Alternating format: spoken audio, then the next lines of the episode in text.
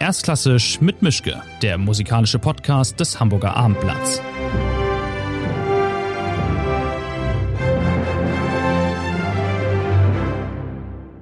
Ja, schönen guten Tag. Mein Name ist Joachim Mischke. Wir sind jetzt heute hier im Studio mit Albrecht Meyer. Seit insgesamt 27 Jahren Solo-Oboist bei den Berliner Philharmonikern, auch solistisch unterwegs, sehr aktiv. Also es gibt eine Menge zu besprechen. Erstmal vielen Dank, dass Sie da sind. Raten Sie doch mal, welches Instrument der ehemalige Hamburger Bürgermeister und jetzige Finanzminister Olaf Scholz in seiner Jugend gespielt hat. Also ich gebe Ihnen mal einen Tipp, es fängt mit O an und es ist keine Orgel. Das Orsanophon? Ja, eine Frühform davon. Nein. Hat er wirklich Oboe gespielt? Er hat wirklich Oboe gespielt. Das ist ja fantastisch. Das Gut, er hat dann irgendwann wieder ins Licht gefunden, aber trotzdem. ähm, ich kann nur sagen, per aspera ad astra. Mhm. Jetzt hat das zum Finanzminister äh, geschafft. Das ist ja dann schon eine deutliche Steigerung vom Oboisten. Aber nichtsdestotrotz, wenn denn das, das stimmt, dass das Instrument sich eigentlich seinen Spieler sucht und nicht umgekehrt, ist es doch auch ein bisschen charakteristisch womöglich, weil als Oboe sind Sie, als erste Oboe sind Sie der Bestimmer. Bevor es losgeht, alle müssen sich nach Ihnen richten. Auch im Konzert sollte man sich tunlichst dann wieder nach der ersten Oboe richten. Also vom Charakter fügt sich das ganz gut. Sind Sie auch so einer, der sagt, wo ich bin ist oben und hier ist die Mitte? Also meine, Ma meine, meine Mann, das ist jetzt sehr lustig. Meine Frau würde sagen, ja, das stimmt. Das Psychogramm ist eindeutig für dich ausgelegt. Äh, der Bestimmer, ähm, ich selber würde sagen, nein, natürlich bin ich kein Bestimmer, aber äh, alle Kollegen würden sagen, doch. Mhm. Ich glaube, wenn man Oboist ist und kein Bestimmer, das kann nichts werden. Also sind Sie dann trotzdem noch sowas wie der Abteilungsleiter bei den Holzbläsern? Nein, um Gottes Willen. Wenn ich das behaupten würde, das wäre eine Selbstüberhöhung. Das, äh, ich meine, wir haben so viele fantastische Kollegen in Berlin, das würde ich mir nicht anmaßen. Aber natürlich, die Soloboe hat schon neben Solohorn und Solotrompete eine ziemlich dominante Rolle in den meisten äh, symphonischen Werken. Insofern so ein bisschen Bestimmer kann man schon sein. Und dann warten Sie auch ein bisschen darauf, dass der jeweilige Dirigent sich tunlichst mit Ihnen kurzschließt während einer Probe, um zu schauen, wo es langgehen soll? Nein, ich glaube, das ist auch wieder, wäre ein bisschen so eine, eine Anmaßung. Ähm, ich denke überhaupt, es ist wesentlich besser, wenn ich so die letzten 30, 40 Jahre anschaue, wesentlich besser, dass man erstmal zuguckt und zuhört und abwartet, was da denn passiert. Ähm, bis vor wenigen Jahren habe ich eigentlich versucht, ähm, auch da die Arbeit an mich zu reißen und auch die künstlerische Form äh, sozusagen in meine Hand zu nehmen, auch in Berlin bei den Philharmonikern. Aber natürlich funktioniert das nicht. Das ist ja, äh, das kann nicht funktionieren, weil wir ja 128 wunderbare Individuen sind und äh, jeder seinen Künstler auf seine Art und Weise äh, ist und sein möchte. Ähm, also ich habe nicht zuletzt, und da erwähne ich gerne wieder meine Frau, äh, nicht, nicht nur durch sie gelernt, vielleicht auch mal zuzuhören und mal still zu sein. Fällt mir nach wie vor schwer. Mhm. Deswegen mache ich sehr viel solistisch. Ich dirigiere auch sehr viel. Also ich denke, dass es bei ganz vielen Oboisten, Charles McCarris oder Keilbert oder solche Leute, waren ja auch Oboisten. Ähm, und ich denke, das ist vielleicht dieser Schritt. Der nächste Schritt zum Bestimmer wäre dann äh, hauptberuflich äh, Dirigent zu sein. Mhm. Sie haben das Wort Individuum eben schon gesagt. Das stimmt ja. Darauf würde ich jetzt auch eine Betonung legen bei Ihrem Orchester. Das sind alles sehr eigene Charaktere. Sie haben auch irgendwann mal gesagt, wir sind alle Steven. Auch wenn alle immer sagen, nein, nein, wir sind gar nicht so, es wird schon auch ein, ein klein wenig kultiviert, dass man dann dieses, diese All-Star-Band hat. Das ist ja weit oberhalb von dem Nimbus eines normalen Orchesters und ist Teil des Deals, ist Teil der Aufgabe, auch, aber trotzdem wahrscheinlich auch an bestimmten Tagen nicht unanstrengend, wenn man sich denkt, meine Güte nochmal, muss jetzt der Kollege, alle haben schon alles gesagt, aber noch keiner dreimal und dann kommt der auch noch und möchte noch seinen Senf dazugeben. Ist das schwierig in den Proben? Ist das in anderen Orchestern nicht ganz so extrem? Ja, jetzt, das werden ja sicherlich einige Kollegen hören, also muss ich jetzt ganz vorsichtig sein ich, in meiner Formulierung. Ich würde sagen, die letzten Jahre ähm, war das viel schwieriger als jetzt. Im Augenblick haben wir eine sehr ruhige, sehr wohlmeinende, wunderbare Phase, wo viel weniger geredet wird äh, mhm. in den Proben. Äh, wir hören mehr zu. Vielleicht liegt es auch daran, natürlich, ich habe ja diesen Wechsel von dem älteren Orchester zum, zur neuen Generation vor 27 Jahren natürlich hautnah miterlebt. Ich war einer der ersten der jungen äh, Generation. Also wir sind natürlich auch etwas älter geworden, klar. Man ist mit 25 Jahren, wenn man äh, ein Bestimmer ist. Von Natur aus ist man natürlich mehr vorne dran, prescht mehr nach vorne wie ein junger Hund oder ein junges Fohlen als jetzt. Wir sind einfach, haben sehr vieles gesehen, sehr vieles gehört. Ähm, und ich würde sagen, wir schweigen jetzt eher mal. Das tut dem ganzen Orchester äh, gut. Und wir haben natürlich jetzt ähm, auch Dirigenten, die ein bisschen mehr äh, kommunizieren, als es zum Beispiel unter Claudio Abado, den ich ja über alle Maßen geliebt und verehrt habe. Äh, er war ja kein Meister der Kommunikation mit Worten, also mhm. nur mit seinen Gesten und mit seinem wunderbaren Gesicht. Aber natürlich ähm, Jetzt wird sehr viel kommuniziert, sehr viel erklärt, sehr viel analysiert und da hören wir auch gerne mal zu. Mhm. Natürlich. Das ist und aber freundlich. Das ist, ich würde sagen, wir sind viel als Orchester viel freundlicher geworden, ganz sicherlich. Äh, ich kenne ja durch meine äh, drei Generationen an Vorgängern aus meiner eigenen Familie, also mein Schwiegervater, Schwiegeropa und die beiden Schwiegeropa äh, waren ja auch ähm, im Orchester an solistischen Positionen. Und da kenne ich also die, die äh, Geschichten noch unter Furtwängler und vor allem unter Karajan eins zu eins kenne ich die Geschichten. Da war schon, war schon ein rauer Ton manchmal. Und ich ja. denke, jetzt ist es wesentlich höflicher und netter. Und ähm, es gibt immer noch Dirigenten, wenn sie zu uns kommen zum ersten Mal, die haben sehr, sehr viel Angst, also pure Panik, bevor sie zu uns kommen. Aber ich denke, wir sind eigentlich ein nettes Orchester geworden. Hm, es sei denn, man reizt sie. Das sollte man nicht versuchen. Und vor allem sollte man auch nicht zu uns kommen und denken, äh, dass wir die Partitur nicht genauso gut kennen würden wie Sie. Mindestens. Das, das wäre ein Fehler. Mhm. Also das vom Repertoire würde ich sagen, wir haben ja sehr viele Dirigenten bei uns im, im Orchester selber. Und äh, wir beschäftigen uns alle mit den Partituren. Insofern ist das, wäre es schon gut, wenn man zu uns kommt und wirklich wohl vorbereitet ist. Sonst mhm. stößt man da auf eine Mauer, die man nur schwer über, also erklimmen kann. Einer gegen 128. Ja, genau. Ich wollte nochmal auf diese Zahl 27 kommen. Ich habe das selber kaum glauben können, als ich das nachgeschaut habe. Sie sind über ein Vierteljahrhundert da. Mal eine ganz profane Frage. Gibt es dann beim 25. Dienstjahr, weiß ich nicht, einen praktischen Kugelschreiber oder eine goldene Uhr? Oder ist man dann verbeamtet? Oder dürfen Sie dann den BVG umsonst nutzen? Oder hat man irgendwas davon? Man hat etwas davon, das klingt jetzt auch, da können ruhig das, äh, das Rechnungswesen einmal zuhören. Ich glaube, nach 25 Jahren kriegt man 35,20 Euro. Ja, Wahnsinn. Und äh, einen halben Dienst geschenkt, den man anmelden muss natürlich. Man kann ja nicht einfach aus der Probe mhm. gehen. Also äh, es ist, ähm, ich glaube, das ist äh, zu vernachlässigen oder auch lächerlich.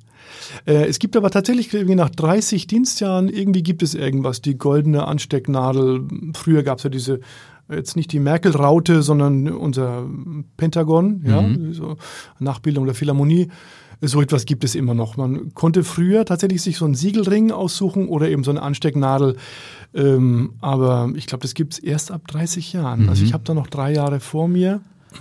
Bewährungszeit. Und, äh, das ist ein bisschen, ein bisschen wie Bewährungs. Ich habe natürlich auch meinen Bewährungshelfer, das ist ganz klar. Ähm, 27 Jahre sind, um mit Loriot zu sagen, äh, sind eine wahnsinnig lange Zeit, aber ganz ehrlich, es kommt mir vor wie vier Jahre. Mhm. Und wenn ich die Bilder anschaue, das ist ja das Schöne, äh, wenn man älter wird, ich werde jetzt 54, wenn man älter wird, ähm, hat man einen großen Vorteil, das Augenlicht lässt ja nach. Das heißt, wenn ich in den Spiegel gucke, ich sehe immer noch super aus, mhm. äh, solange ich keine Brille aufhabe. Das kenne ich. Wenn ich die Brille aufsetze, wird es ein bisschen schwieriger. Und vor allem, wenn ich dann so Bilder von hinten, oben, das ist dann auch etwas schwierig. Ähm, aber solange ich jetzt mich so im Spiegel sehe, aus der Dusche kommend, finde ich das immer noch super. Ähm, mein Vater hat, der ist jetzt 83, mein Vater hat neulich etwas gebracht, das war sehr schön. Wir sehen also alte Pressebilder, so vor, vor 30 Jahren, schauen wir an und dann sagt mein Vater den Satz, guck mal Albrecht, früher sahst du wirklich mal ganz gut aus. Da haben Sie sich bestimmt von Herzen bedankt. Nein, also ich glaube nicht. Also ich glaube, mein Vater liebt mich wirklich äh, und er hat es nicht böse gemeint. Aber wie das bei mir ankam, kann sich jeder Hörer denken. Das mhm. ist schon irgendwie, früher sahst du wirklich mal ganz gut aus. Ich habe noch eine Frage zum Prozedere. Wenn jetzt bei Ihnen das Telefon klingelt und die Wiener Philharmoniker wären dran und sagen, Herr Meier, wie wäre es denn mit uns? Wir haben hier keinen Chefdirigenten, Sie müssen sich mit sowas nicht abplackern. Der Kaffee ist besser als in Berlin. Kann man Sie eigentlich abwerben Oder passiert, ist das schon mal passiert, dass, dass Sie mal Ja. zur Seite genommen wurden und gesagt haben, wenn dir das mal zu blöd ist in Berlin, bei uns ist immer ein Platz frei? Es gab zwei Orchester, die das schon mal versucht haben, New York Philharmonic und Chicago ähm, Symphony. Ähm, aber das würde keinen Sinn machen, weil in Amerika, also in Wien sowieso schon mal gar nicht, weil die Wiener Philharmoniker sind natürlich fantastisch, das kann ich an dieser Stelle sagen. Ich bin riesiger Fan der Wiener Philharmoniker. Ähm, aber sie machen mir viel zu viel Dienst. Ich hätte ja gar keine Chance, meine ganzen Solo-Engagements zu machen und meine Reisen und mein Dirigieren. Hätte ich dort gar keine Chance, das zu machen. Die arbeiten sich die Hacken wund, äh, verdienen auch gut, äh, haben eine wunderbare Position, aber das wäre nichts für mich, obwohl ich Wien über alle Maßen liebe, das muss ich sagen. Ähm, und natürlich Amerika käme gar nicht in Frage, weil da gibt es einen Solo-Oboisten, der muss quasi jeden Dienst machen. Mhm. Insofern auch das äh, wäre für mich käme nicht in Frage, weil ich möchte weiterhin meine Soloarbeit machen und mein Dirigieren und meine Kammermusik und so weiter, was da alles ansteht. Insofern bin ich sehr froh bei uns in Berlin. Wir haben ja Jonathan Kelly, meinen ganz wunderbaren englischen äh, Kollegen, den anderen Solo-Oboisten. Insofern wir teilen uns den Dienst ein, teilen uns alle Dienste auf äh, zwei, drei Jahre im Vorhinein und insofern geht das sehr gut. Okay. Was mich auch nochmal interessiert hat, das ist jetzt schon ein paar Tage her, aber Sie waren in, Sie sind aus Bamberg. Sie waren bei den Bambergern zwei Jahre. Dann sind Sie nach Berlin gewechselt. Haben Sie sich beworben? Hat Sie jemand angerufen? Äh, Ähm, wie ist das gelaufen? Es gab wahrscheinlich ein ganz normales Vorspiel, aber der Druck, Sie sind ja quasi aus einer gehobenen Regionalliga-Klasse in die Champions League reingegangen. Soweit ich das, das ist Fußball, aber ich glaube, der Vergleich ist nicht so ganz verkehrt. Also, wenn der Vergleich nicht von Anfang an gehinkt hätte, dann würde er jetzt definitiv hinken. Äh, weil Regionalliga bedeutet ja, wenn man jetzt zum Beispiel Detmold, ja, ja also äh, Fußballclub Detmold würde gegen HSV spielen und gewinnen. Ja, nur mal angenommen. Das würden die, glaube ich, jetzt hinkriegen. Aber das wollte ich jetzt gerade sagen. Das, das würde ja jetzt äh, vielleicht mal funktionieren aus Versehen. Äh, ist ja übrigens auch schon überall passiert auf der Welt. Äh, wenn man Lofoten anschaut oder Färöer oder so etwas. Das kann durchaus passieren. Ähm, in diesem Fall hinkt das natürlich sehr, weil in Bamberg war, das ist ja eine absolute Kleinstadt. Das ist ja ein größeres Dorf mit knapp 80.000 Einwohnern. Aber da war immer schon ein Weltklasse-Orchester. Das war ein Flüchtlingsorchester, was sich äh, regeneriert hat sozusagen in Bamberg. Ähm, und für mich damals, es gab, ich habe mich beworben. Äh, das war ganz verrückt. Als ich in Bamberg die Stelle bekam als Solo-Oboist, dann war mein Traum erfüllt, mein Lebenstraum. Ich liebe Bamberg, wie man überhaupt nur eine Stadt lieben kann. Ich liebe die Bamberger, die Franken. Ich finde es fantastisch. Das Hochfränkisch, was ja der Ursprung der deutschen Sprache war, Natürlich. natürlich wie wir alle wissen. Äh, davon hat sich alles andere abgeleitet. Und ähm, also wenn ich überlege, dass ich da im Orchester diese wichtige Rolle übernehmen durfte in Bamberg, in meiner Heimat und mit dem Fahrrad zum Dienst fahren konnte, meine Eltern, meine Familie, meine Freunde um mich hatte und dann nach zwei Jahren schon das Gefühl hatte, ich könnte doch meine Flügel mal ausstrecken. Das ist wahrscheinlich ein bisschen dieses Bestimmergehen.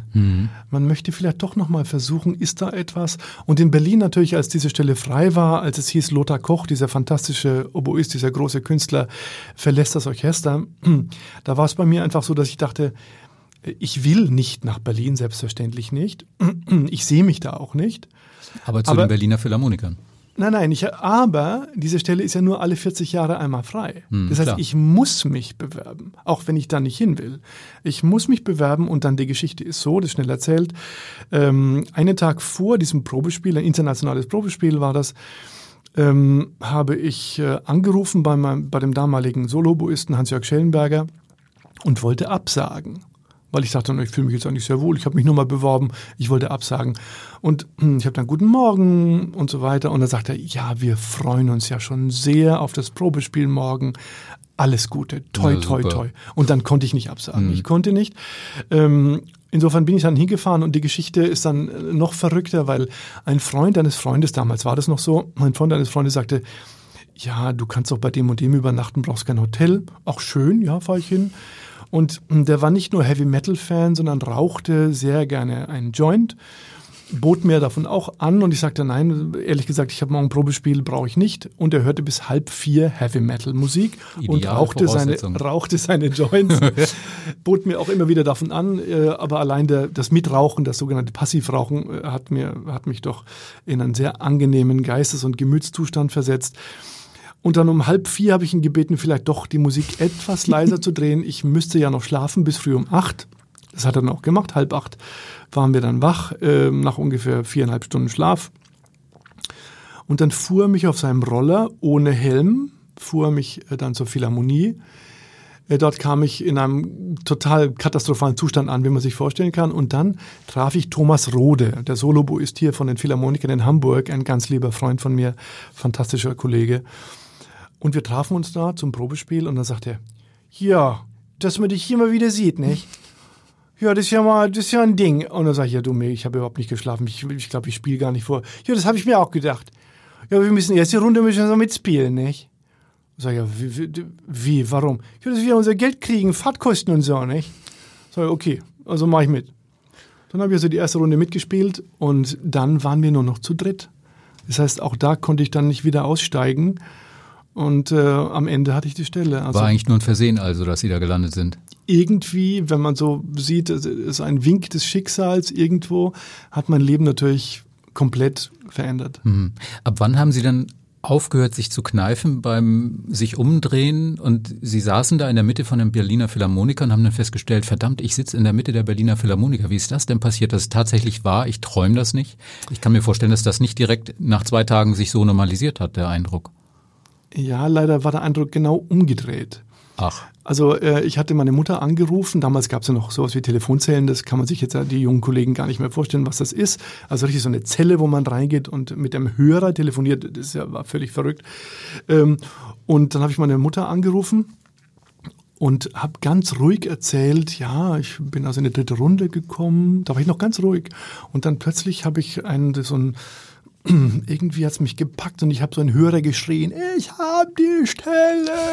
Also da war zum ersten Mal diese komplette Euphorie, ja, leichter Hang zum Wahnsinn.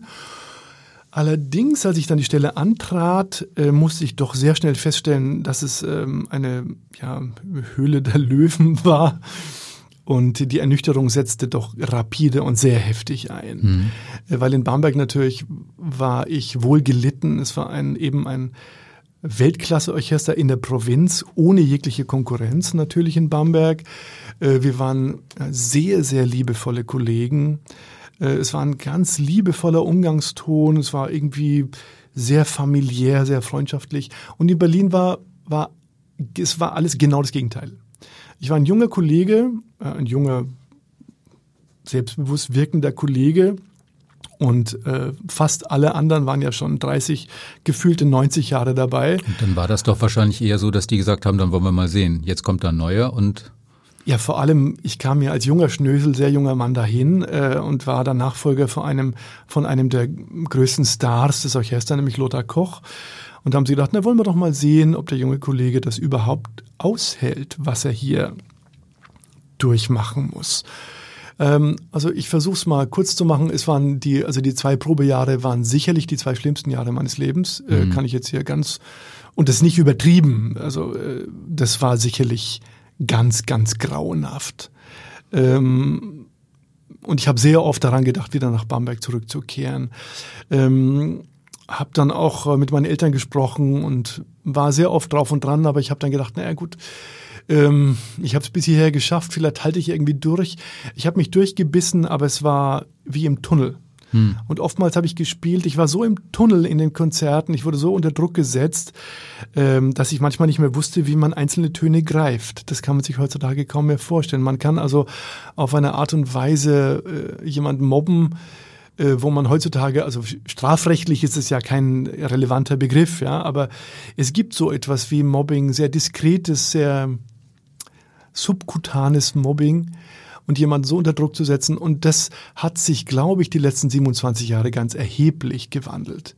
Ich denke, wir sind wesentlich, wesentlich netter geworden. Äh, aber ein Streichelzoo sind Sie doch jetzt inzwischen auch nicht kollektiv. Äh, wir sind sicherlich kein Streichelzoo, weil man natürlich, man muss sehr viel leisten bei uns ganz klar, äh, man muss sehr viel leisten. Und wenn man am Anfang von einem Orchester kommt, man wegen einem guten Orchester aus Stuttgart oder Köln oder Hamburg oder, oder Massachusetts, keine Ahnung, irgendwoher, ähm, dann ist es immer noch anders als bei uns. Mhm. Sicherlich. Mhm. Weil bei uns ist ja immer jedes Konzert, sind die Kameras dabei, sind die Mikrofone dabei, äh, Livestream dabei, die DCH, die Digital Concert Hall einer der grauenhaftesten Begriffe überhaupt, der jemals erfunden wurde.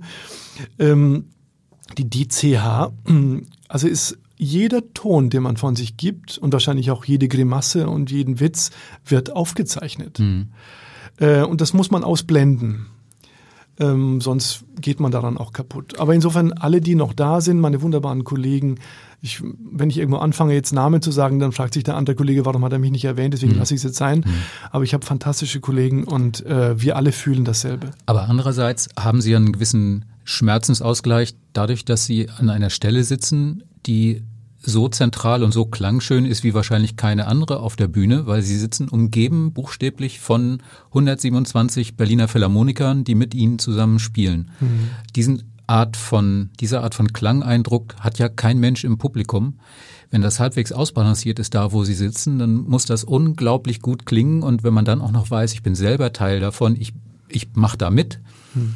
dann ist das Gehalt doch eigentlich nur noch Bonus und das Tolle ergibt sich nur aus diesem Erlebnis, könnte ich mir vorstellen, in wirklich 130 Prozent laufenden, tollen Konzerten, die es ja auch nicht immer gibt.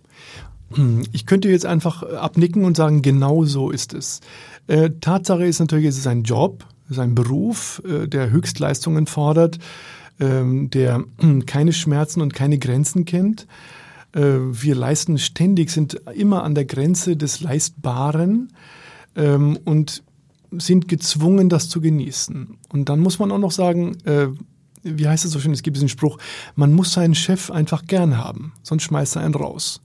Also man muss auch, wenn man jetzt zum Beispiel den Chef, den, den das Orchester äh, gewählt hat im Plenum, wenn man den gut findet, ist es super. Mhm. Also ich liebe Kirill Petrenko, ich finde ihn fantastisch, kenne ihn ganz, ganz viele Jahre. Aber wenn ich jetzt jemand hätte, den ich nicht liebe oder vielleicht sogar hasse, dann wird es sehr, sehr schwierig. Hm. Dann wird es sehr schwierig, weil diese Beziehung, diese direkte, sehr, sehr, sehr persönliche Beziehung zwischen dem Dirigenten da vorne und dem, was ich zu leisten habe, ist etwas, was man äh, mit einem anderen Job absolut nicht vergleichen kann. Mhm.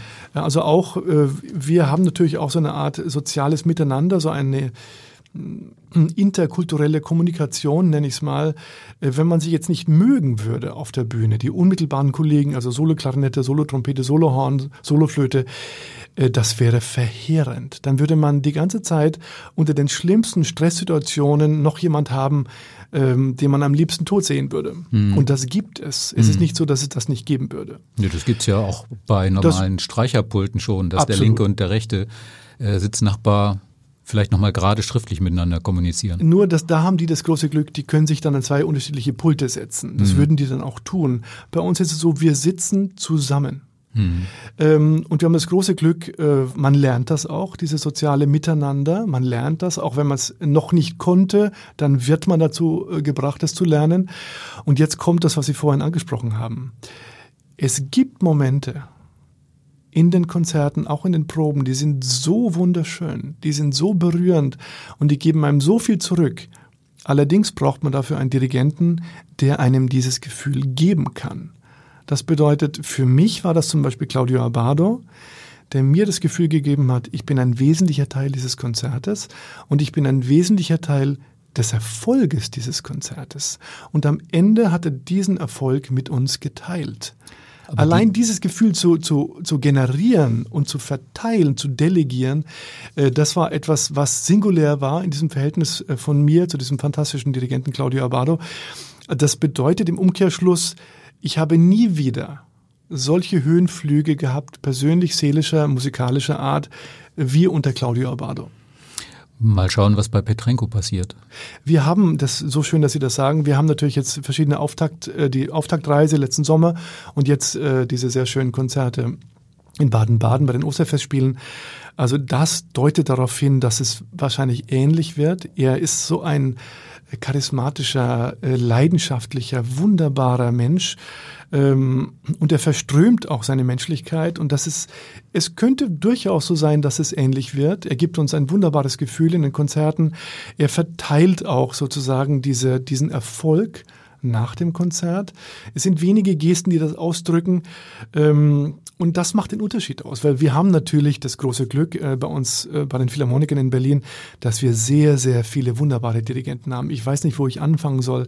Zubin Mehta, Osawa, äh, Heiting, Barenbäum. Ich weiß gar nicht, wo ich aufhören und wo ich Schluss mhm. machen soll. Jetzt stelle ich mal eine ganz profane Frage. Was kann denn der neue Chef, was der alte nicht konnte? Und wenn der alte schon so toll war, warum hat man dann einen neuen gewählt? Ich weiß, dass es so ganz so einfach nicht ist, aber nichtsdestotrotz, es gibt ja Unterschiede und es gibt auch Gründe, sich dann für oder gegen jemanden zu entscheiden. Und Sie sind ja in der Position, in der ja nicht alle Orchester sind bei weitem, dass Sie sagen können, der oder die ist der nächste Chef. Naja, man muss natürlich der Wahrheit die, der Wahrheit die Ehre geben. Ähm, wir haben ja nicht Simon Rattle gekündigt, sondern er hat gekündigt. Mhm. Insofern, er hat nach 16 Jahren das Gefühl gehabt, es ist, äh, es ist genug. Ähm, und ich selber finde, dass, äh, das war eine, er ist ein sehr, sehr kluger Mann. Äh, und ich denke, das war eine sehr weise Entscheidung von ihm. Und jetzt ist er zurück in seine Heimat mehr oder weniger gegangen und es wird sicherlich nicht lange dauern, bis die Simon Rattle Hall in London äh, auch mit oder ohne Hard Brexit äh, entstehen wird. Ähm, er wird das schaffen. Wenn es einer schafft, dann, dann hm, ist es das er. Das glaube ich auch, ja. Ähm, und insofern, er kann so viele Dinge fantastisch. Insofern, er hat gekündigt und jetzt nach 16 Jahren, ich denke auch ganz persönlich, das ist meine persönliche Meinung, äh, kein Chefdirigent sollte länger als zehn Jahre irgendwo bleiben. Das mhm. ist meine ganz persönliche Meinung, weil ähm, das beste Essen, der beste Wein und die beste Ehefrau ähm, kann man ich denke, nach zwei Jahren nur noch sehr schwierig äh, gutieren. Haben Sie das Ihren Kollegen von der Staatsopern, äh, vom Staatsopernorchester in Berlin schon mal gesagt, das mit den zehn Jahren mit Herrn Barenbäum? Äh, das muss ich dir nicht sagen. Die machen das natürlich selber. Ich denke, das ist ein ganz ein spezieller Fall. Wir sind ja äh, ich bin ja großer Bewunderer äh, von dem äh, fantastischen, außergewöhnlichen Ausnahmemusiker Daniel Bahnbäum. Ähm, ich denke, die Staatsoper war noch nie so gut wie jetzt. Und das ist Verdienst vom Maestro Barenbäum, das ist ganz klar, selbstverständlich. Ähm, insofern, was jetzt passieren wird, weiß ich gar nicht. Ich bin jetzt über die letzt, letzten politischen Aktionen nicht, nicht im Bilde. Mhm. Ähm, aber die Staatsoper ist ein fantastisches Orchester geworden unter ihm. Und insofern, also ich, wie, wie sagt man so schön, wer heilt, hat Recht. Hm. Wir sind jetzt durch unser Themenmeandern irgendwie bei Barenbäum gelandet. Ähm, die Debatte um ihn, um die Nachfolge, um die Art und Weise, wie er mit dem Orchester umgegangen ist, wie er mit ihm jetzt umgeht, wie sollten Dirigenten generell mit Orchestern umgehen, das ist ja kein einfaches und kein unheikles Thema. Wie sehen Sie das? Sie sind ja nun praktisch dabei, auch in Situationen, die wir als Außenstehende nicht mitbekommen. Ich kann mir vorstellen, dass viele Dirigenten sich gerade bei einem Orchester wie dem Ihren nicht anders zu helfen wissen, als im Zweifelsfall noch ein bisschen autoritärer aufzutreten, um gegen 128 Diven anzukommen und den Willen zu bekommen, den man haben will in dieser Situation. Aber nichtsdestotrotz, wie ist diese Situation für Sie, diese Debatte? Oldschool-Maestro, der erstmal zur Begrüßung einem Innenhof auspeitschen lässt oder demokratischer Charakter, der sich womöglich auch zu sehr rankumpelt ans Orchester und sagt, ich bin noch einer von euch? Also, ähm, das ist toll, dass Sie mir diese Plattform geben, etwas dazu zu sagen. Ich habe schon eine ganze Radiosendung gemacht über sogenannte Despoten und Autokraten im Orchester. Äh, das beschäftigt mich schon mein ganzes Leben. Ich dirigiere selber sehr viel. Ähm, ich sehe das aus erster Hand. Natürlich fangen wir erstmal damit an. Basis 1, Demokratie hat im Orchester nichts zu suchen. Das ist vollkommen illusorisch.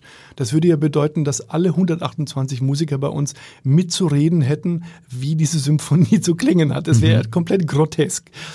Also im besten Falle ist das ja eine parlamentarische Demokratie, die übrigens ja auch nicht funktioniert, wenn ich das hier mal sagen darf äh, zumindest in Deutschland absolut nicht funktioniert. Ähm, also man wählt Vertreter, die dann für einen entscheiden. Das ist ja an sich schon komplett grotesk. Also das kann ja nicht funktionieren, sonst müsste man ja nicht immer neue Wahlen machen. Äh, sonst würde man zu der, diese eine Wahl könnte dann mal 10, 20 Jahre halten. Also Demokratie kann nicht funktionieren in der Musik. Selbst beim Quintett oder Quartett funktioniert Demokratie nicht. Da muss einer ein Primarius sein, der sagt, ich möchte das so machen. Ich denke daran, ich habe ja mit meiner fantastischen Kollegin Sabine Meyer äh, 15 Jahre lang im Oktett gespielt, Bläseroktett. Und das war auch ein bisschen so ein All-Stars-Oktett. Das war ganz eine wunderschöne Zeit. Ich danke Sabine äh, von ganzem Herzen, dass ich da mitspielen durfte.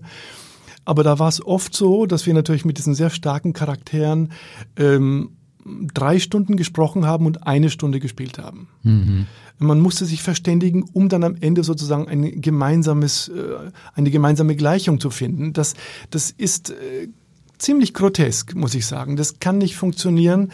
Ähm, also Demokratie im Orchester geht schon mal nicht. So, dann äh, nächster Punkt.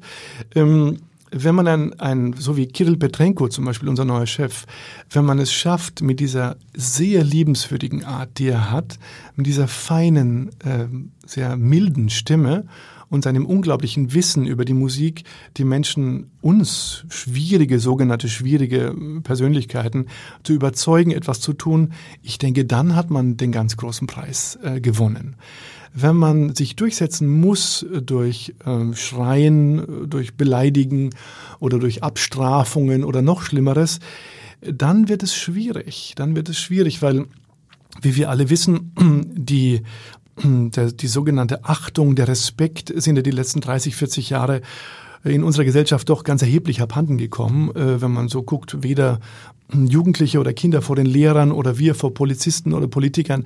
Es gibt ja nicht wirklich noch Respekt oder Achtung oder Obrigkeit oder so etwas gibt es ja gar nicht mehr. Mhm. Also äh, der Polizist kann ja froh sein, wenn man ihm keine runterhaut, wenn er einen nach dem Ausweis fragt. Ähm, insofern, also bei uns ist es eher so diese diese vermeintlichen Autokraten, ähm, so wie Toscanini zum Beispiel, einer war, der natürlich Fantastisches wusste. Aber ein Choleriker äh, vom Herrn. Ja, ganz natürlich grauenhaft. Aber es gab natürlich auch Leute wie, wie, wie Böhm zum Beispiel, die auch absolute äh, Choleriker und, und, und äh, Despoten waren, aber keine Ahnung von Musik. Mhm. Ja, würde ich jetzt mal ganz persönlich eingefärbt sagen. Aber natürlich, wenn Sie jemand fragen, wie also äh, All-Star-Könner wie Bahnbäum, mhm. der jede Partitur kennt, der alles am Klavier vorspielen kann, der jedes Stück dirigiert hat, jede Oper kennt. Ähm, ich denke, da muss man erstmal zuhören. Hm. Da ist man gut bedient, wenn man erstmal zuhört. Und wenn ich dann sehe, ich habe ja nie, äh, ich habe nur einmal Aushilfe in seinem Orchester machen dürfen mit Parsifal, das war sehr, sehr schön unter seiner Leitung. Ähm, ich habe ja nie, war ja nie Mitglied seines Orchesters, insofern kann ich das überhaupt nicht beurteilen, möchte ich auch nicht beurteilen. Aber heutzutage ist es tatsächlich gut, ich denke nur an Arno Kur zum Beispiel, der bei uns ja sehr viel dirigiert hat, den ich über alle Maßen geschätzt habe. Und ich glaube, Arno Kur musste nie, nicht ein einziges Mal in den 25 Jahren, die ich mit ihm arbeiten durfte, die Stimme erheben. Mhm. Nie. Mhm. Und das war nicht oft besonders klar dirigiert. Ja, er kam ja nicht vom Dirigieren, sondern war ja Cellist früher. Ja. Und er hat uns so fasziniert durch das, was er wollte, was er wusste, dieses immense Wissen, diese unglaubliche Überzeugungskraft, die sehr viele Dirigenten zu uns mitbringen. Ähm, ich habe ja vorhin Meta schon genannt. Ich meine, so, so wirkliche absolute Könner, die müssen, ich glaube, Subin Meta, Subin hat bei uns, glaube ich, nie die Stimme erhoben. Das müssen sie nicht. Äh, auch wenn man, wenn wir jetzt vielleicht diesen Nimbus eines schwierigen Orchesters haben, ich würde sagen, wir sind ganz pflegeleicht. Hm, außer man reizt sie, da waren wir ja schon mal. Also wenn man uns reizt, äh, das sollte man nicht versuchen. Oder durch Unwissen nervt und Zeit verschwendet. Selbst da, ehrlich gesagt, ich glaube, meine Kollegen sind, wir sind doch so nachgiebig geworden. Wir sind so altersmilde geworden. Ach, ja. wenn, wenn jemand vorne Blödsinn erzählt und glauben Sie, hm? glauben Sie nicht, dass da nicht sehr viel Blödsinn da vorne erzählt wird. Das kann ich mir lebhaft vorstellen. Natürlich. Wir hören oft irgendw irgendwelchen Quatsch und dann, ich, ich meine, wissen Sie, ich gebe nur ein Beispiel. Einer der wirklich großen Maestri äh, dieses, dieses Jahrtausends, nämlich Nikolaus Arnokur, hat eigentlich jedes Jahr seine Meinung geändert. Mhm. Er hat dann zu mir gesagt, und wir haben sehr viel zusammen gearbeitet. Ich habe das große Glück gehabt, mit ihm viele Partituren studieren zu dürfen. Er hat oftmals gesagt, was interessiert mich mein Geschwätz vom letzten Jahr? Mhm. Ich habe jetzt 30 Bücher mehr gelesen, ich weiß jetzt viel mehr als letztes Jahr. Ich bin jetzt der Meinung, das muss kurz sein und nicht lang. Wenn man es gut begründet, ist das ja auch im Prinzip völlig legitim zu Absolut. sagen. Absolut, genau das ist es. Man muss entweder menschlich überzeugen, da gibt es auch sehr, sehr viele, wie, wie so ein fantastischer Meister wie Heiting, zum Beispiel Bernhard Heiting, ähm, oder eben durch künstlerisches äh, Fachwissen wie Nikolaus Arnokur. Mhm. Und junge Kollegen natürlich, die alles können, so wie Dudamel oder Andres Nelsons, äh, machen uns das Leben leicht. Da sitzen wir, wir entspannen uns, wir genießen, wir dürfen teil, auch wenn die teilweise halb, äh, halb so alt sind wie wir. Aber es ist wunderschön, da einfach nur mal zuzuhören und das zu erleben. Wie muss ich mir das vorstellen, wenn äh, bei Ihnen im Orchester die Planung losgeht für die nächsten Spielzeiten?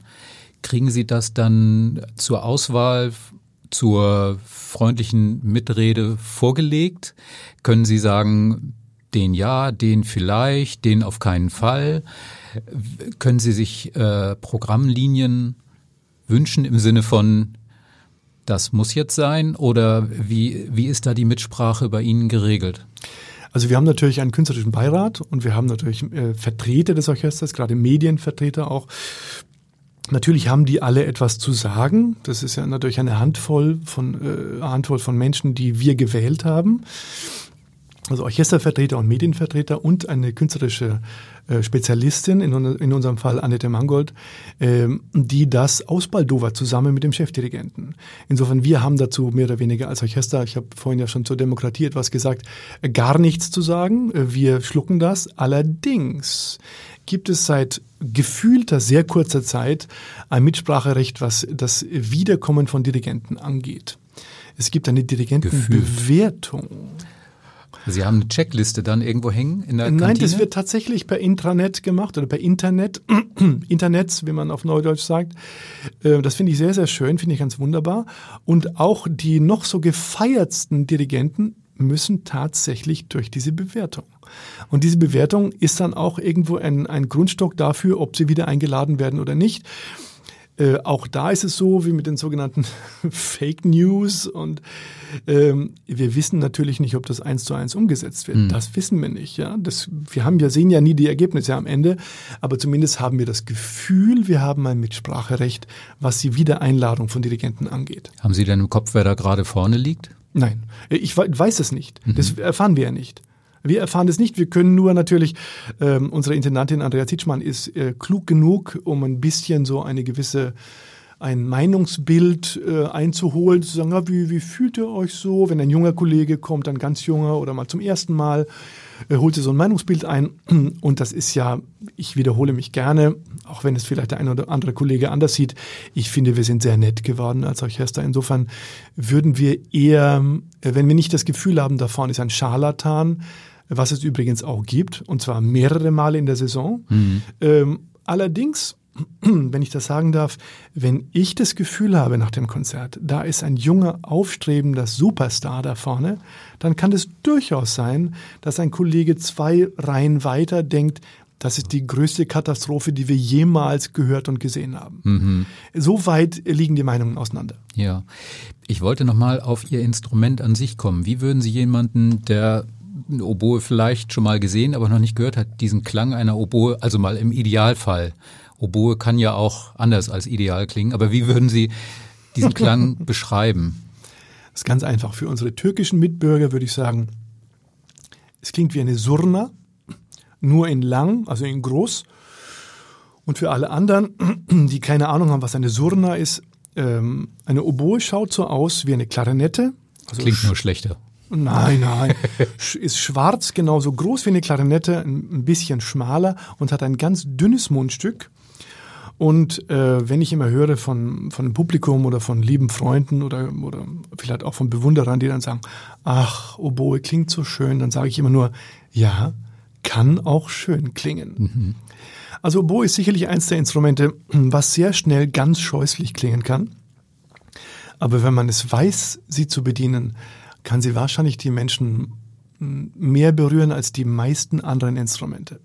Weil der Klang so stimmähnlich ist. Also der erste Begriff, der immer gerne kommt, ist ja näselnd und das ist ja im Prinzip kein Kompliment. Ja. Ich denke, wenn man Näseln spielt auf der Oboe, hat man definitiv etwas falsch gemacht. Mhm. Wie sind Sie einer von denen, also Oboer sind und auch Fagottisten sind ja damit geschlagen, dieses Doppelrohrblatt immer im Idealfall selber bauen zu wollen oder zu müssen. Sind Sie auch durch diese durch dieses Tal der Tränen durch und die ersten 3000 waren nichts? Mögen Sie das inzwischen oder kaufen Sie die Dinger fertig? Also man muss ja mal erklären, dass das kleine Mundstück ist sind zwei kleine Rohrblätter. Man kann die schneiden, schnitzen, dann muss man sie wickeln, dann kann man sie wegwerfen, weil es nichts geworden ist. Bei einer Klarinette ist es nur ein Rohrblatt, da ist es einfacher, man kann es trotzdem versägen, aber bei ihnen sind es auch noch zwei, die zueinander passen müssen. Und immer in den entscheidenden Momenten hat man das ideale Rohr, von dem man glaubt, es sei das Ideale, wieder verloren, weil es dann einfach schwächelt, nachlässt und man denkt sich, verdammt, hätte ich doch bloß das Rohr eine Nummer weiter rechts im Etui genommen. Also wie ist das bei Ihnen? Können Sie die bauen? Hassen Sie das? Lieben Sie das? Also Sie haben sich gerade doch mit Ihrem Insiderwissen ganz nach vorne katapultiert. Ähm, das stimmt natürlich. Allerdings muss ich dann gleich sagen, erstmal als Präambel, bei uns im Orchester würde das, hätte das niemals funktioniert, würde das niemals funktionieren, wenn ich sage, ja, mein Rohr hat das und das gemacht, deswegen ging's nicht. Oder ich kann heute nicht schön spielen, weil. Vollmond. Also das, weil Vollmond oder weil ich meine männlichen Tage habe. Also das würde einfach nicht funktionieren. Äh, hat noch nie funktioniert in meiner Generation. In Generationen davor war das gang und gäbe. So war das bei meinen Lehrern. Bei all meinen Lehrern war das so, dass man gesagt hat, ja, das tiefe D ging nicht, weil mein Rohr. Äh, das haben meine Kollegen von mir noch nie gehört, werden sie auch nie hören. Und äh, wenn ich nicht dieses gewisse, dieses Fable habe und vielleicht ein bisschen diese Hingabe, dieses, diese Leidensfähigkeit habe, mich damit auseinanderzusetzen und das zu lernen als junger Mensch, bin ich falsch. Mhm. Dann ist die Oboe ganz sicherlich ein falsches Instrument. Äh, bei der Flöte ist es überhaupt kein Problem, weil man braucht es ja nicht. Bei der Klanette ist auch kein Problem, weil man kauft seine Blätter. Man muss das also gar nicht machen. Und außerdem gibt es mittlerweile sehr gute Plastikblätter. Wie mein Kollege Andreas Ottensamer spielt ja nur Plastikblätter und Der hat damit also Plastikblätter? Ja, hat oh Gott, oh gar Gott. keine Probleme damit. Aha. Also geht fantastisch bei ihm. Insofern ist das ähm, nur bei uns Oboisten übrig geblieben. Also die Rohre sind, äh, verzeiht mir liebe Kollegen überall auf der Welt, sind für uns überhaupt kein Thema mehr. Aber wie lange brauchen Sie dafür? Mögen Sie es oder sagen Sie, ach verdammt, ich muss wieder in den Bastelkeller, meine Rohre sind alle, ich muss wieder neue machen? Ähm, äh, es gehört mit zur Vorbereitung dazu. Äh, meine Tochter, äh, meine Schwiegereltern, jeder weiß das. Ich ziehe mich zurück äh, am Nachmittag für eine Stunde, mache ein Röhrchen und vielleicht mache ich, spiele ich es am Abend schon oder am nächsten Tag. Äh, ich gebe immer nur einen Tipp für die jungen Oboisten hier am, am anderen äh, Ende der Leitung. Gebe ich nur einen guten Tipp. Man muss immer Rohre machen, solange man gute in der Schachtel hat. Wenn man keine mehr hat, wird's bitter, weil dann setzt man sich so unter Druck, dann wird's schwierig. Genau. Aber es gehört einfach dazu, äh, das ist so, ähm, das gehört zum Oboe-Spielen dazu, die Mundstücke aufzusuchen, sich damit zu beschäftigen. Das ist eine Daily Routine. Mhm. Wie viele Oboen haben Sie denn so im Gebrauch? Also das ist ja bei Ihnen auch nicht so wie bei den Geigern, wo man dann weiß, es gibt die Stradivari, es gibt die Guadagnini, es gibt also Instrumente, die kosten ein Höllengeld. Es gibt eine bestimmte Menge davon. Wenn die weg sind, sind die weg. Eine Oboe kann man im Zweifelsfall immer wieder neu nachbestellen, nachbauen lassen. Was müsste ich, wenn ich eine Oboe haben wollte, was ich nicht will, äh, für eine Oboe bezahlen? Also für den, den Bentley gold lackiert mit Diamantstaub auf dem ähm, Schalthebel. Was würde so die Top-Oboe kosten? Also, ich, also äh, mein Instrument, also die, die Albrecht Meyer Oboe, kostet mit vergoldeten Klappen, glaube ich, sowas wie 12.000 Euro. Sowas, glaube ich. Also, Ich meine, ich bezahle ja nichts dafür, insofern Ja, ich vermute mal 11.000, 12.000 Euro. Das ist ungefähr so, wie ein mittelguter Geigenbogen kostet. Mhm. Also davon, davon kriegt man noch keine Geige, doch eine China-Geige kriegt man dafür, aber äh, davon könnte man noch kein anderes Instrument ähm, kaufen. Wechseln, die, wechseln Sie die Instrumente oder haben Sie eins im Dauerbetrieb? Ich habe natürlich immer mein Lieblingsinstrument, klar. Ich habe ja, bin ja Tester meiner Serie sozusagen. Ähm, ich bin jede Woche zweimal in der Werkstatt, teste alle Instrumente, die da gebaut werden und ähm, habe natürlich immer ein Lieblingsinstrument. Es kann auch variieren. Aber es geht nicht so weit, dass Sie sagen, heute steht Brahms auf dem Plan, ich nehme diese Oboe, morgen ist Bruckner, da nehme ich diese Oboe, übermorgen ist Mozart, da muss es diese sein. Ähm, nicht wegen dem Klang, weil ich habe ja die Philosophie, das Instrument muss wie eine weiße Leinwand sein. Ich möchte ja selber, das ist ja nicht wie eine Stradivari oder eine Amati oder ein Guadagnini, wo ich mich dem Klang unterwerfen muss, um sozusagen das Instrument äh, zum Klingen zu bringen, sondern bei mir muss das Instrument, das ist meine Philosophie äh, des Instrumentenmachers, eine weiße Leinwand sein und ich mache die Farben auf diesem Instrument. Insofern suche ich im besten Falle, ich habe jetzt also eine, eine braune Oboe, die Sie vorhin schon gesehen haben, mhm. äh, bei dem ersten Mai-Konzert in Paris im äh, Musée d'Orsay gespielt. Und die hat mir unglaublich gefallen. Ich fand sie wunderschön, ein altes Instrument. Ähm, und dann habe ich dasselbe Instrument in der nächsten Woche gespielt äh, bei einer Bruckner-Symphonie und habe sie dann ausgetauscht, weil ich dachte, dafür passt sie mir persönlich nicht. Das gibt es schon, aber es hat eher etwas mit Funktion zu tun als mit Klangfarbe. Mhm. Ich wollte nochmal auf das aktuelle Album zu sprechen kommen und den Strauß, den Sie da eingespielt haben und die Idee, dieses Album mit einer gewissen Mentalität, die sich so um, um das Thema Krieg, wie geht's weiter, wie kommen wir wieder auf die Füße. Das Strauß-Konzert ist ja so ein Spätwerk, was in der Zeit entstanden ist, wo, wo Strauß sein, seine Heimat hat schon in Trümmer zerfallen sehen, wo also viele Regeln, die man dachte, die halten ewig in der Welt, im Umgang mit Menschen, hm. bröckelten. Ähm, ist das jetzt eigentlich dieses Programm, was Sie da gewählt haben? Ich habe gedacht, es ist einerseits natürlich tolle Musik, andererseits ist, hat es auch so ein bisschen was Eskapistisches, wenn man sich wie der alte, der uralte Strauß zurücklehnt und sagt, Gott, ja, ich erinnere mich jetzt nochmal an die alten Griechen und was juckt mich, was um mich herum passiert. Ich fand es ein bisschen nicht schwierig, aber geradezu eine, eine Gratwanderung zu sagen, wir spielen jetzt diese schöne Musik aus schlimmen Zeiten und sagen, das ist schöne Musik und wir hoffen, es wird bald wieder besser. Ist das zu kurz gesprungen, diese Art von Perspektive? Über, äh, überhaupt gar nicht. Äh, gar nicht. Das Eskapismus pur, natürlich, selbstverständlich, aber das ist ja das Sujet, das, das die Dramaturgie dieses Albums. Hm. Ähm, jeder, der mich kennt, weiß, dass ich, dass ich da sehr großen Wert drauf lege, dass ein Album eine Dramaturgie hat und nicht best of irgendwas ist. Ähm, natürlich war es so, dass ich äh, das Gefühl hatte, ich möchte gerade diese Originalliteratur, die da drauf ist, äh, wie Gusens Konzert oder Elgar, was ja nie aufgenommen wurde, nie gespielt wurde, Gusens sowieso schon mal ganz überhaupt gar nicht. Ähm, ich wollte, dass es einen Zusammenhang gibt. Und dafür muss man auch recherchieren, muss, muss die Idee dahinter verstehen. Äh, Elgar, der am Ende seines Lebens steht mit einer Krebserkrankung und weiß, er wird die Fertigstellung dieses Werkes nie erleben. Richard Strauss, der in übergroßem Selbstmitleid äh, panische Angst davor hatte, dass seine Villa in Garmisch von den äh, GIs requiriert wird und off-limits gesetzt wird.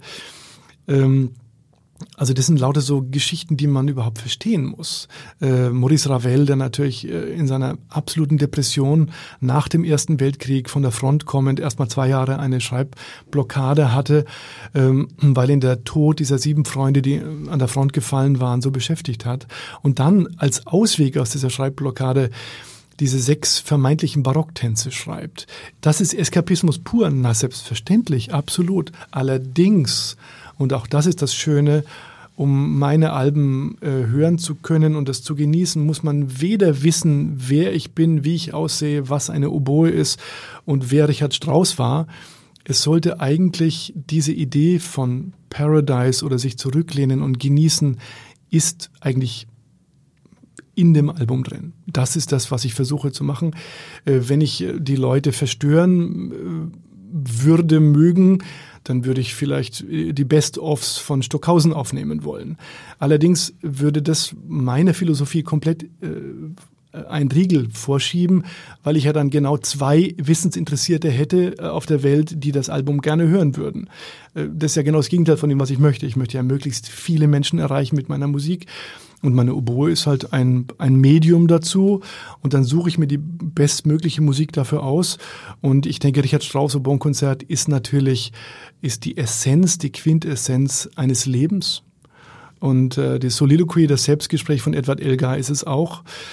Äh, so ein Exzerpt irgendwo, eine Essenz wie eine Tomatenessenz wo man also sozusagen die rote Farbe, äh, also eine weiße Tomatensuppe schmeckt ja viel intensiver als eine rote Tomatensuppe. Das muss man erstmal probieren. Und das ist genau übrig geblieben. Nach Elektra und Frau ohne Schatten kommt etwas äh, Musik bei Richard Strauss, die überhaupt diese, diese ganze Zerstörung, die gesamte Nazi-Zeit, er als Präsident der Reichsmusikkammer, das muss man sich auf der Zunge zergehen lassen. Er war ja sicherlich auch kein Gutmensch. Das will ich nur so meinen. Ähm, so wie Richard Wagner auch oder wie alle anderen, die, die in dieser Zeit natürlich mindestens mitgeschwommen sind mit dem Regime. Ähm, aber das ist auch gar nicht zu erwarten. Die Musik wenn man die Augen schließt und keine Ahnung von Tonarten und einem Tonartengefüge hat, kann man über alle Maßen genießen. Und das ist das, was ich den Menschen näher bringen will. Und äh, wenn jemand mehr Ahnung hat, also überhaupt zum Beispiel das Gefühl dafür hat, Elgar, was ich da vorgestellt habe, ist als Präambel zu Richard Strauss zu verstehen. Also es hört in A-Moll auf, als Moll-Dominante zu D-Dur, wo dieses Oboen-Konzert von Richard Strauss beginnt. Wenn man also noch das Glück hatte, Musikunterricht jemals gehabt zu haben, was ich jedem äh, nur wünschen kann, dann kann man noch viel tiefer eindringen in das Album. Und mhm. das ist genau das, die Philosophie meiner, warum ich solche Alben überhaupt mache. Es kann in ganz vielen Schichten gehört werden. Je tiefer man eindringt, ähm, desto interessanter wird es für den Hörer. Genau wie zum Beispiel, es nützt nichts, wenn ich jemand versuche, ein Premier Cru äh, Chateau Margaux jemand nahezubringen, der sonst nur Aldi-Wein trinkt. Mhm.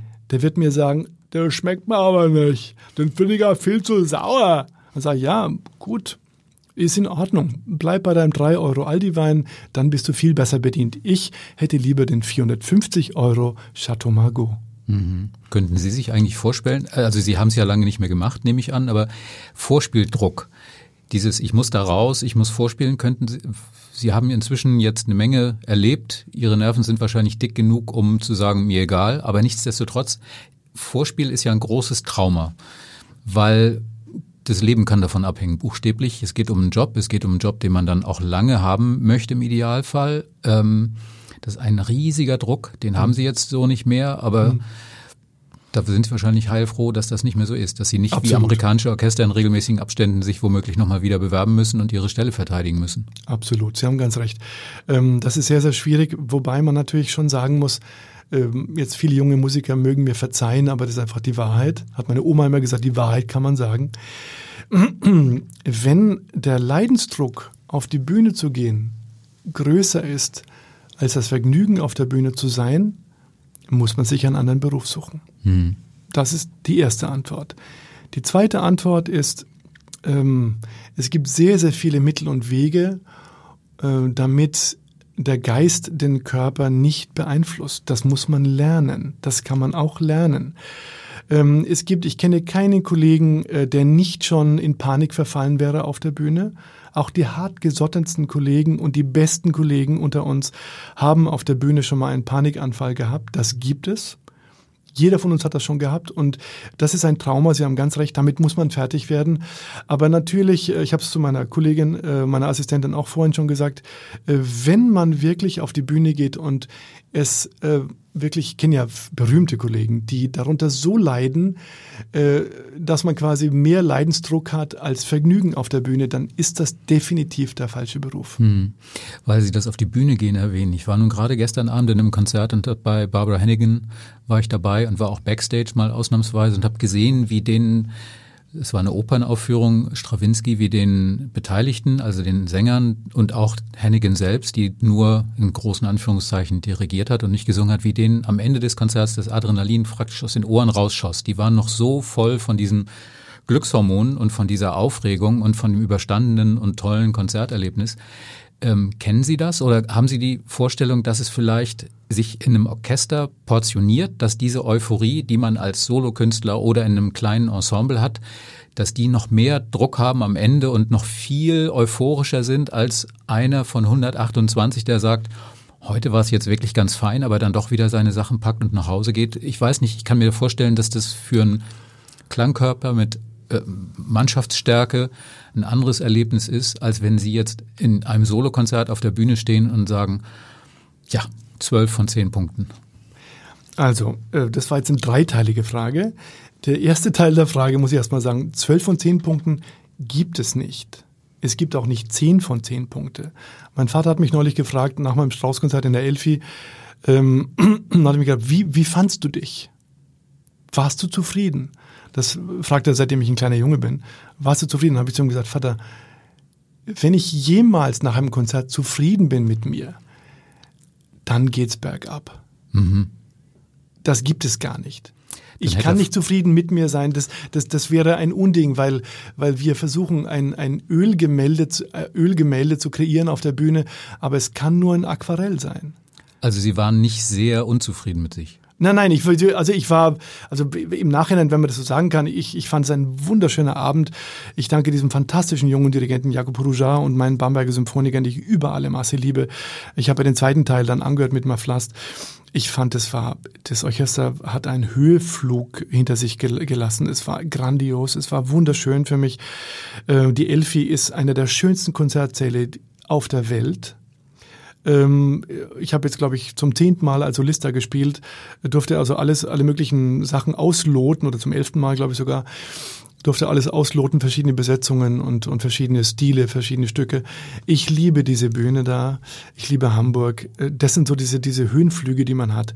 Ähm, man kommt mit einem unglaublichen Adrenalinschub im besten Falle raus. Allerdings, und das sagen ja ganz viele Kollegen auch, äh, wenn man dann nicht jetzt in einem Pulk ist, und geht dann irgendwie was Schönes essen oder was Schönes trinken oder ein bisschen feiern oder so, sondern muss dann äh, gerade noch in einem fremden Land ins Hotelzimmer gehen. Das ist ein bisschen wie so ein Cold Turkey. Mhm. Das ist so ein bisschen wie wenn, wenn, wenn ich mir Heroin gespritzt habe und der, der Druck lässt nach. Ich glaube, es gibt nichts Schlimmeres. Also das ist, man kommt von der Bühne, wird gefeiert und geht dann in diese, in diese ganz, in diese Überzelle zurück, ins Hotelzimmer. Das ist ganz grauenhaft. Äh, Barbara Hannigan, die Sie erwähnt haben, ist natürlich eine fantastische Künstlerin, die man nur bewundern kann ähm, ich glaube, sie versprüht eben diesen Enthusiasmus und diese Energie und, und so. Das kann ich mir sehr, sehr gut vorstellen. Ich habe eine Doku gesehen über, über diese Arbeit. Ähm, und ich kenne sie seit vielen Jahren. Ich finde sie wunderbar.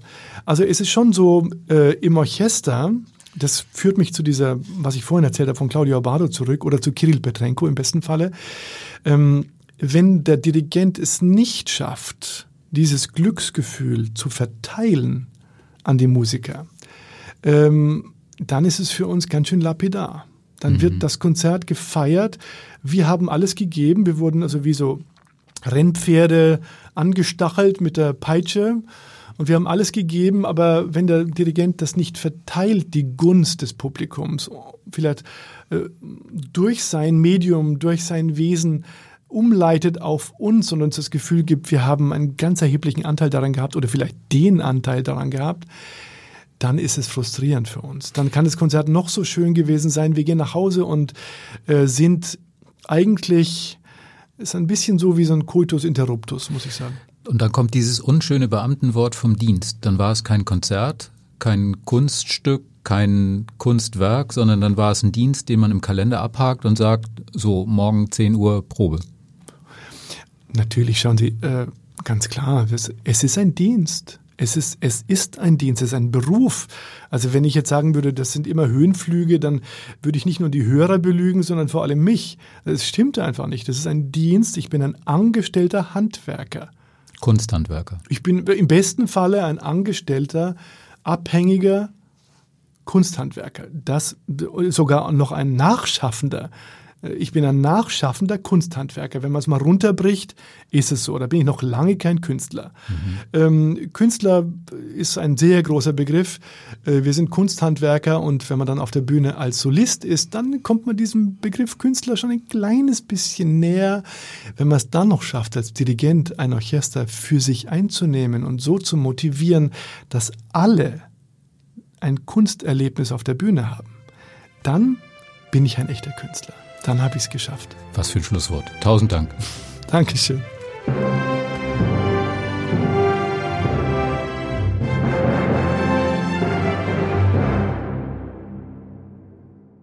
Weitere Podcasts vom Hamburger Abendblatt finden Sie auf abendblatt.de slash podcast.